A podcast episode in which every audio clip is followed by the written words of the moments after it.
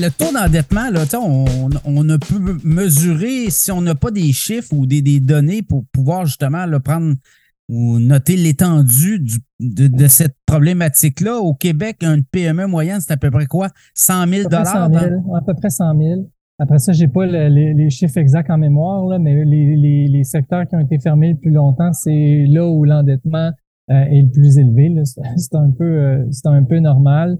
Euh, donc oui. Puis une autre indication assez majeure de ce poids-là, on pose des questions répétées sur qu'est-ce que les PME feraient de la diminution du fardeau fiscal.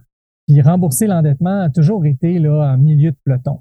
Euh, puis dans les derniers sondages qu'on a fait, là, euh, ça arrive, euh, ça arrive en haut de, en, haut de la tête de liste. Oui, parce que là, les coûts. 10, ouais, ben, les coûts d'emprunt représentent quand même des sommes importantes et là, ça peut être l'étouffement total. Ça peut être le dernier Exactement. clou là, pour dire ben moi, je vais faire autre chose ou je vais essayer d'avoir une entente avec mes créanciers. Le nombre de faillites d'entreprises au Québec aussi a explosé depuis un an. Si on regarde juillet 2022-2023. Ça aussi, il y a des données inquiétantes, là.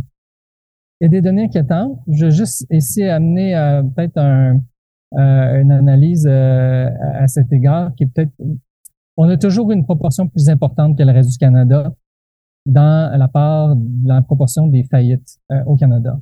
Euh, pendant les années pandémiques, la proportion des entreprises qui ont fait faillite a diminué. diminué de, de, de, je pense que c'était 30 Là, on revient à un rythme un petit peu plus normal. Donc, c'est normal qu'il y ait une augmentation des, euh, des faillites.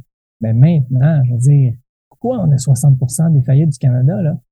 Euh, j'ai entendu certains euh, qui disent euh, un syndic de faillite, j'étais en conférence sur la rive sud hier, hier, une journée passe vite. puis il me dit, ah, y a les, entreprises canadiennes des, autres provinces utilisent moins cette loi-là. OK, on est donné de sondage, c'est pas ça qu'ils nous disent. Euh, j'ai entendu un expert à la télévision dire Ah, il y a plus de petites entreprises au Québec. Pas vrai. Il y a 59% d'entreprises qui ont moins de 5 employés en Ontario. Ici, il y en a 53% La composition économique du Canada est composée de petites et moyennes entreprises. Euh, pourquoi on ne se pose pas des questions de c'est quoi qui nous différencie par rapport au Canada? Puis là, on pourrait peut-être voir certains aspects différents. Moi, j'en vois un, là. Ben, on est les champions de la taxation pour les petites entreprises.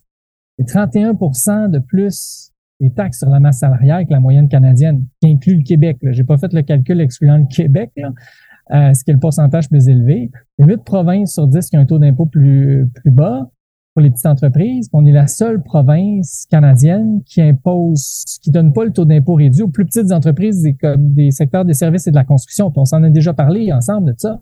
Oui. Euh, ben, c'est pas des conditions gagnantes quand tu pire fiscalité pour aider tes petits entrepreneurs. Euh, toute la question de la pénurie de main-d'œuvre, là, ce que, nos données de sondage disent, c'est que l'entrepreneur travaille plus d'heures à 72% On a calculé ça, que ça fait des semaines d'heures de 60, 60 heures par semaine.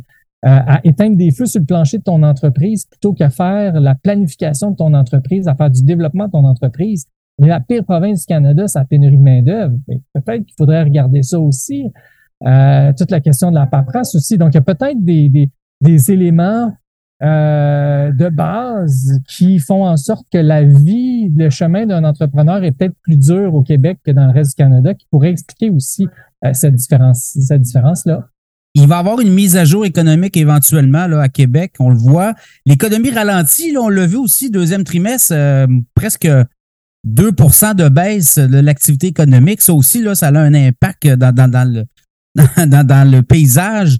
Est-ce que vous avez des discussions avec le ministre des Finances pour essayer de faire bouger des choses pour aider les PME?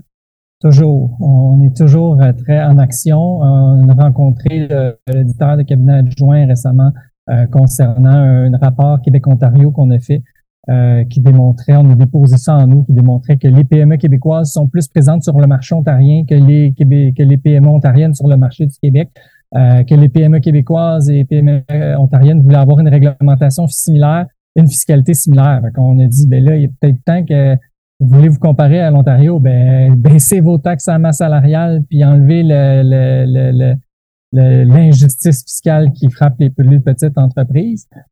Euh, donc oui, on a utilisé cette étude-là pour euh, faire euh, pour faire de la pression. On va envoyer une lettre prochainement aussi. On a fait une étude sur les taxes sur la masse salariale qu'on a publiée la semaine passée qui démontre l'écart encore du Québec. On va l'acheminer au ministre des Finances pour lui dire, ben, il faudrait prendre en considération ça pour la mise à jour, euh, puis pour euh, le budget. À l'IFCI, on est, on est en action tous les jours pour faire valoir la voix des petites et moyennes entreprises au Québec.